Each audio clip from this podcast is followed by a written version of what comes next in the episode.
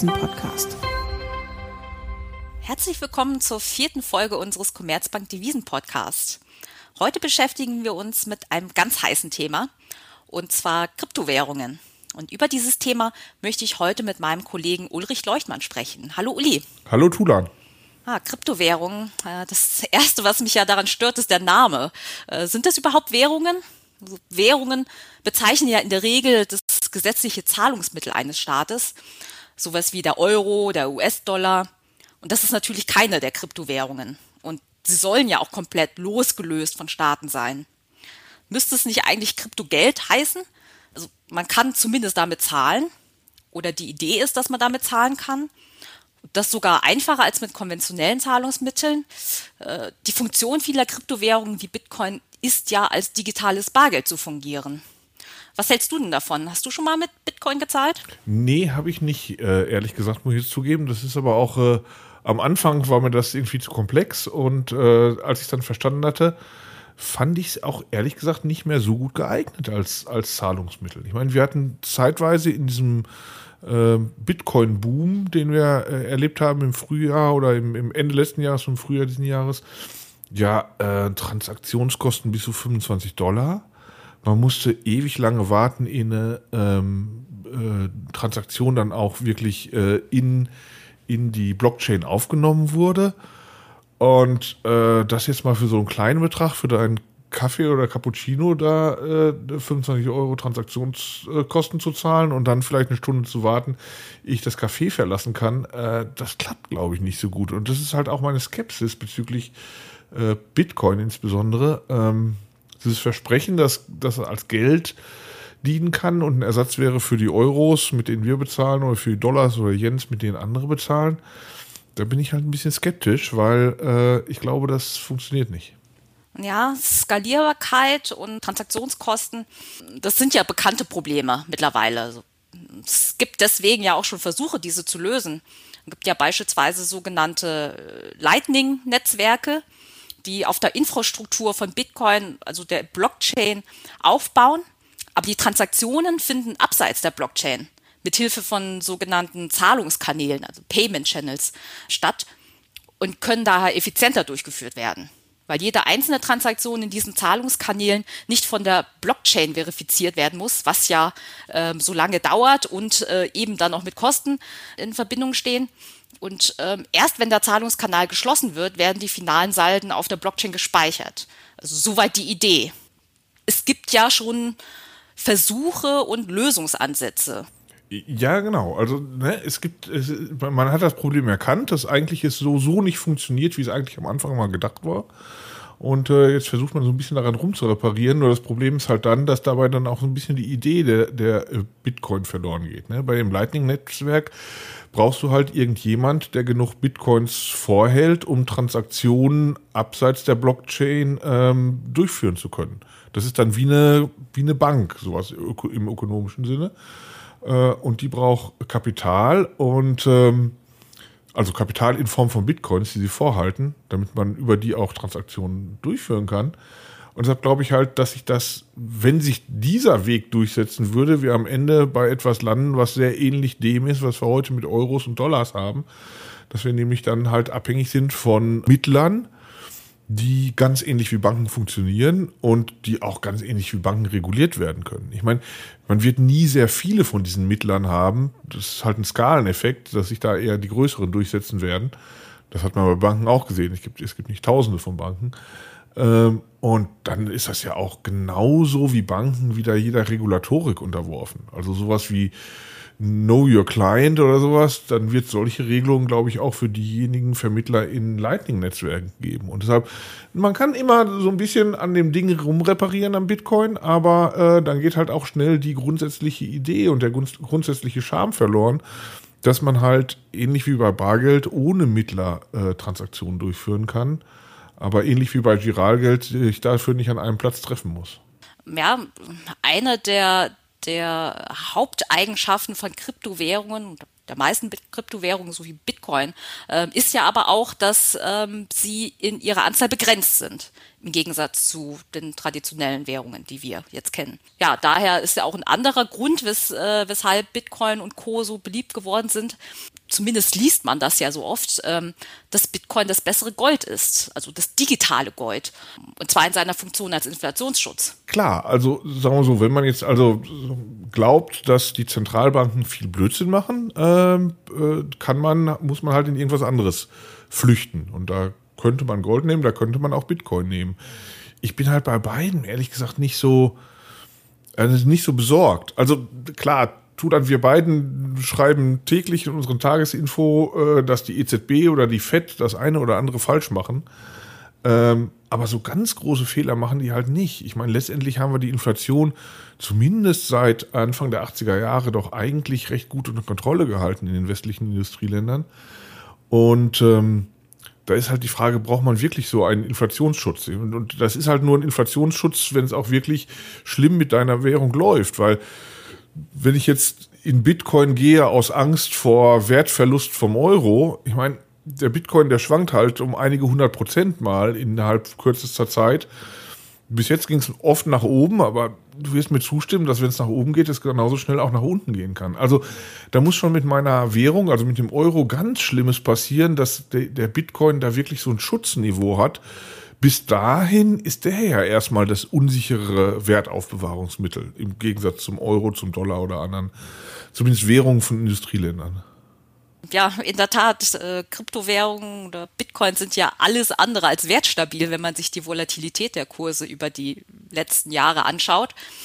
Äh, aber auch das ist ja eine Sache, die äh, die die Befürworter angehen wollen. Ähm, mittlerweile gibt es ja auch sogenannte Stablecoins, die explizit das Problem der Volatilität angehen, indem sie den Kurs beispielsweise an den US-Dollar binden und die Währung mit entsprechenden Reserven decken. Könnte das vielleicht eine Lösung sein oder widerspricht das dann auch wieder äh, dem, dem Kern der Kryptowährungen? Auch da ist natürlich wieder, wieder schwierig, das zu managen. Ne? Wir haben es ja schon bei, bei äh, dem einen oder anderen Stablecoin gesehen, der dann angeblich mit Dollar gedeckt war. Und dann äh, haben zumindest US-Gerichte entschieden, dass das eine Lüge wäre, so hieß es in einem Gerichtsurteil ganz platt. Also das ist dann natürlich auch wieder eine Vertrauenssache. Das heißt, du brauchst auch wieder irgendjemand, dem du vertraust, dass wirklich ähm, die ähm, Stablecoin, die er emittiert, ähm, gedeckt sind mit Dollars, Euros, Gold, was immer. Also von daher ist dann ja auch wieder dieses Vertrauensproblem, was man hat, durch die Hintertür wieder eingeführt. Und ehrlich gesagt, also ich bin da vielleicht altmodisch, aber ich kann eher Vertrauen zu einer Zentralbank schaffen, auch wenn die nicht immer ganz op äh, optimal operiert, als zu einem mir unbekannten privaten Emittenten von irgendeinem Stablecoin. Geht's dir anders? Ah, nee, ich glaube, hier sind wir uns schon einig, dass ähm, ja, Kryptowährungen zumindest in ihrer jetzigen Form ein Problem damit haben, äh, wertstabil zu sein und äh, die Zuversicht in der breiten Masse zu erlangen. Ja, und ähm, dementsprechend schwankt dann auch die Nachfrage nach Kryptowährungen sehr, sehr stark und dementsprechend haben wir diese Volatilität in den Kursen. Ähm, und das wird vermutlich sehr schwer in den Griff äh, zu bekommen sein. Aber viele sehen Bitcoin oder andere Kryptowährungen ja auch schlicht und ergreifend als Anlagechance. Ja, unter anderem, weil sie ja nur begrenzt verfügbar sind. Und naja, wenn man sich die Renditen anschaut, haben sie zumindest äh, zuletzt in dieser Hinsicht ja auch ihren Zweck erfüllt. Ja, bei einer Gesamtrendite von 500 Prozent oder mehr innerhalb eines Jahres, da sind natürlich auch viele gewillt, die Volatilität in Kauf zu nehmen. Ja, die Leute scheinen ja irgendeinen Wert hier ja doch zu sehen. Und wir reden nicht nur von Verschwörungstheoretikern und Computergeeks, äh, wenn wir mir jetzt mal ehrlich sind. Also mittlerweile hört man ja auch von großen institutionellen Investoren, die in den Markt eingestiegen sind. Und wir haben in den letzten Jahren ja auch genügend Innovationen im Bereich des Zahlungsverkehrs gesehen. Und das, obwohl wir ja mit dem traditionellen Giralgeld, also das Geld, was wir auf unseren Konten bei kommerziellen Banken liegen haben, schon lange digitale Zahlungswege haben. Also vielleicht macht es doch Sinn, sich anzuschauen, ob Bitcoin nicht doch auch Vorteile hat. Ja, aber weißt, ich habe halt bei der, bei der Preisentwicklung, die wir in den letzten äh, Jahren gesehen haben, halt oft den Eindruck gehabt, dass viele, die auf Bitcoin setzen, das tun, weil sie halt meinen, das ist ein fundamentalen Wert gibt. Nicht in dem Sinne, dass das irgendwie durch Gold oder irgendwas anderes gedeckt wäre, das ist es nicht, das ist klar, aber das ist auch nicht nötig dafür. Ähm, nur der fundamentale Wert einer, eines, eines Zahlungsmittels ist halt, dass man damit Transaktionen ausführen kann. Und ich sehe halt immer mehr Meldungen darüber, dass diese Transaktionen ausführen schwieriger wird und dass es als Transaktionsmittel halt nicht so toll geeignet ist, wie sich viele ähm, das vor ein paar Jahren noch gedacht haben.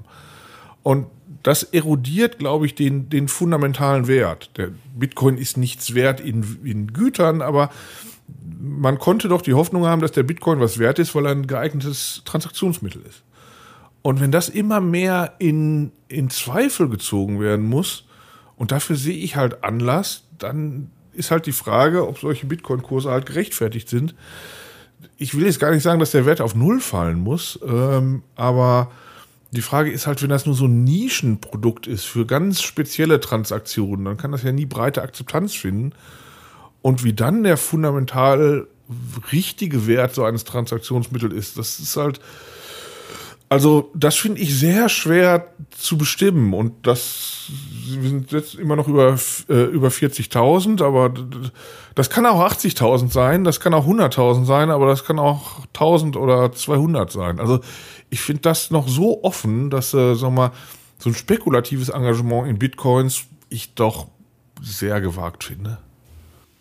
Ja, ähm, ich glaube, für viele Befürworter von Kryptowährungen äh, ist aber auch äh, dieser Aspekt von Datenschutz und Privatsphäre ein wichtiges Thema. Im traditionellen Zahlungsverkehr brauchen wir immer einen Mittelsmann, der Aufzeichnungen der Transaktionen und Transaktionspartner pflegt. Nun werden Bitcoin-Transaktionen auch aufgezeichnet, klar, in der Blockchain. Ich kann aber die Bitcoins nicht physischen Personen zuordnen. Kann man das nicht auch als vorteilhafte Eigenschaft sehen, die eben auch einen gewissen Wert hat?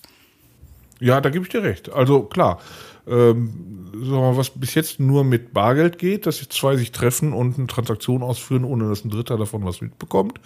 Weder der Staat noch eine Bank.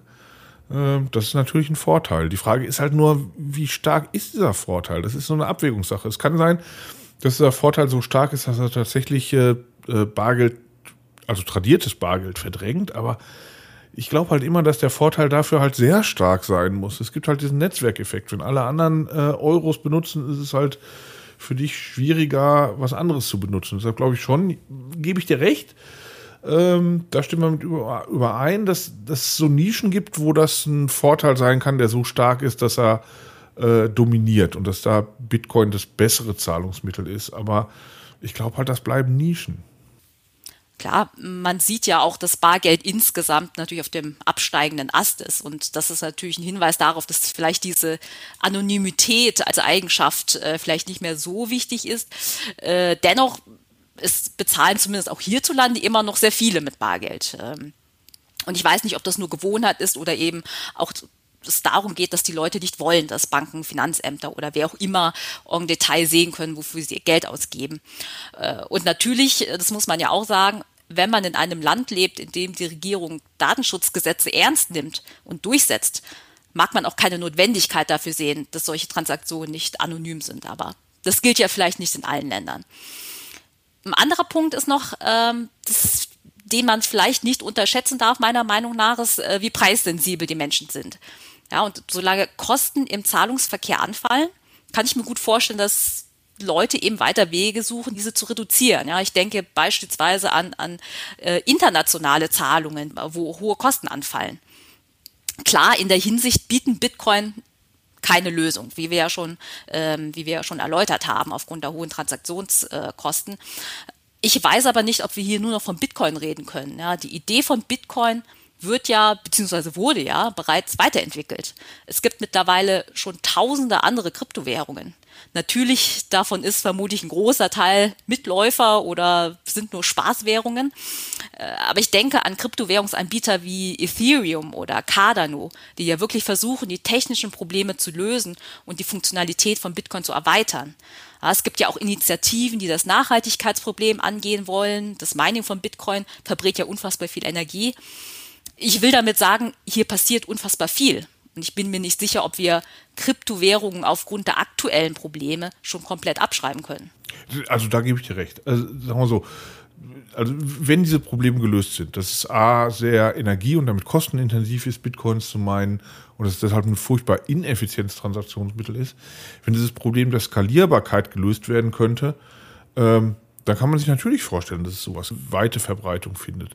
Ich sehe halt nur ehrlich gesagt in den jetzigen äh, technischen Realisierungen immer noch Probleme. Auch die Leute, die Ethereum geschaffen haben und betreiben, geben ja auch zu, dass das nicht unendlich skalierbar ist. Also, mh, hm, ja, ich, ich habe so ein bisschen auch die Hoffnung, dass du irgendwann mit deinem Optimismus recht hast und wir eine technische Lösung sehen. Ich befürchte nur, die haben wir noch nicht. Ja, fassen wir mal zusammen, was wir jetzt gerade so besprochen haben. Also Bitcoin oder die meisten Kryptowährungen äh, sind als Geld äh, im klassischen Sinne eigentlich ungeeignet. Äh, zweitens ist es zweifelhaft, dass sie sich als breit akzeptiertes Transaktionsmittel durchsetzen können. Ein entscheidendes Problem ist die Skalierbarkeit. Ähm, also sie sind nicht in der Lage, eine große Anzahl an Transaktionen kostengünstig zu verarbeiten. Klar, es gibt vielleicht Anwendungsbereiche für Bitcoin, allerdings sind das wohl eher Nischen. Also aktuell scheinen Kryptowährungen doch vorwiegend ein Spekulationsobjekt. Ja, vielleicht sind sie am Ende doch nur Sammelobjekte wie Briefmarken oder Oldtimer. Vielleicht entwickeln sie sich aber doch noch weiter. Ja, was sagen Sie dazu, liebe Hörer? Glauben Sie, dass das Projekt Bitcoin bereits gescheitert ist oder kommt da vielleicht doch noch etwas Sinnvolles raus? Unsere E-Mail-Adresse finden Sie in den Show Notes äh, und wir freuen uns über Ihr Feedback. Wenn Ihnen unser Podcast gefallen hat, äh, abonnieren Sie ihn gerne auf den gängigen Plattformen Spotify, iTunes und dieser. Und zu guter Letzt, ähm, ja, will ich noch Danke sagen an dich, Uli, natürlich für das Gespräch heute. Sehr gerne. Ähm, und natürlich Danke und auf Wiederhören an Sie, liebe Zuhörer. Hoffentlich bis zum nächsten Mal zu unserem Commerzbank Devisen Podcast.